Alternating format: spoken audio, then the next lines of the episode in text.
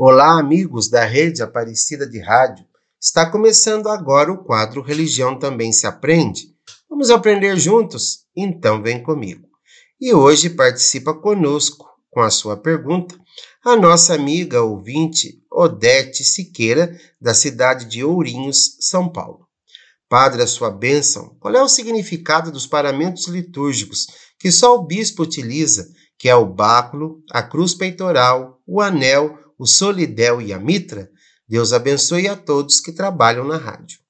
Olá, Odete, tudo bem com você? Deus abençoe você e a sua família e obrigado pela tua pergunta. Comecemos então a falar do anel. Em todos os tempos e em praticamente todos os povos, o anel sempre personificou o símbolo de autoridade, de dignidade e de preeminência. Ele é para a mão o que é a coroa para a cabeça. De igual modo, o anel episcopal contém essas características, uma vez que ele reflete a eminente autoridade, a dignidade e a preeminência do prelado que o porta. Ademais, também é ele um símbolo da aliança espiritual que une o bispo com a sua igreja.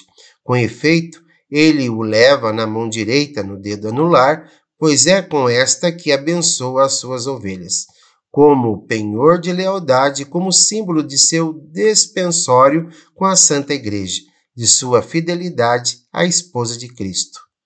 Outro importante símbolo episcopal é a cruz peitoral, cujo uso remonta ao século XIII e que continha em seu interior, antigamente, relíquias de santos mártires. Pendendo dos seus ombros, tal cruz está constantemente diante do prelado, o que serve para lembrá-lo a todo instante de Cristo nosso Senhor, que morreu por ele e por nós no Calvário, e a fé que ele professa com seu próprio sangue. Sobre a história do uso da cruz peitoral, sabe-se que já para os primeiros cristãos era costume portar algum objeto sagrado que servia para evocar a lembrança de nosso Senhor Jesus Cristo, a cruz no peito como sinal claro e distintivo de fiel cristão. A partir do século XIII, como dissemos, o uso da cruz peitoral passou a ser sinal distintivo próprio aos bispos. Símbolo do ofício de bom pastor que guarda e acompanha com solicitude o rebanho que lhe foi confiado pelo Espírito Santo, vamos falar agora do báculo, que foi usado desde os primeiros séculos do cristianismo, e tem-se notícia de que no século IV ele já era usado por alguns bispos. Como vemos, o uso do báculo é muito antigo, herdado de toda uma civilização acostumada ao deslocamento e que, portanto, o cajado premunia para longas viagens ou grandes períodos de tempo em que se deveriam permanecer em pé. Paralelamente, no âmbito pastoral, o emprego do báculo se origina na necessidade que os bispos tinham, geralmente anciãos, de se apoiarem em um bastão durante as viagens apostólicas e as cerimônias litúrgicas. Mais tarde, a Igreja acrescentou ao báculo a ideia da autoridade episcopal, assim como, paralelamente, o cetro representa o poder de um monarca.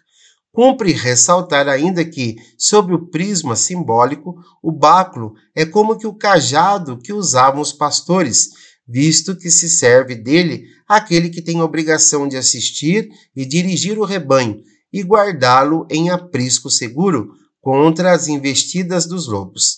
Este bastão é, do mesmo modo, insígnia da jurisdição do bispo. A mitra é um dos mais nobres símbolos dos príncipes da Santa Igreja. Seu uso remonta, enquanto insígnia episcopal, lá para os anos mil, sendo antes desta data utilizada por alguns bispos e depois de uso universal na Igreja. A mitra é um símbolo também de dignidade, autoridade e santidade. A mitra que estamos habituados a ver na cabeça dos bispos e do Papa tem uma forma que, de certa forma, nos lembra um fole. É alongado e bicuspidado, ou seja, termina em dois pontos. O tocado é composto por duas peças de tecido rígido, cortadas em forma triangular e parcialmente unidas nas laterais para formar dois pontos. Esses pontos, chamados cornua, não são elementos aleatórios, na verdade representam o Antigo e o Novo Testamento. Solidel.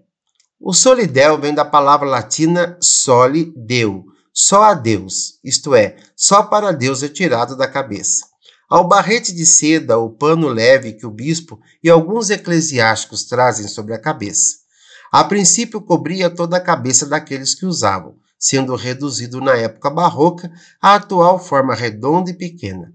Na Igreja Católica, o solidel foi adotado inicialmente por razões práticas, manter a parte tonsurada da cabeça aquecida em tempos frios e úmidos acabando por sobreviver como item tradicional do vestiário clerical com o significado de pertença total a Deus.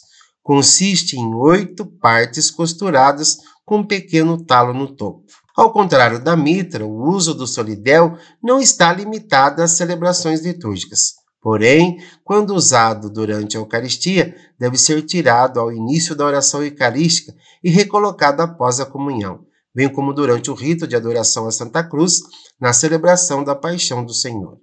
A cor do solidel expressa o lugar que aqueles que podem usá-lo ocupam na hierarquia eclesiástica.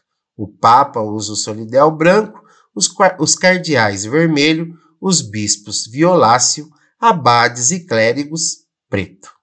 Bom, espero poder ter ajudado o entendimento e até a próxima.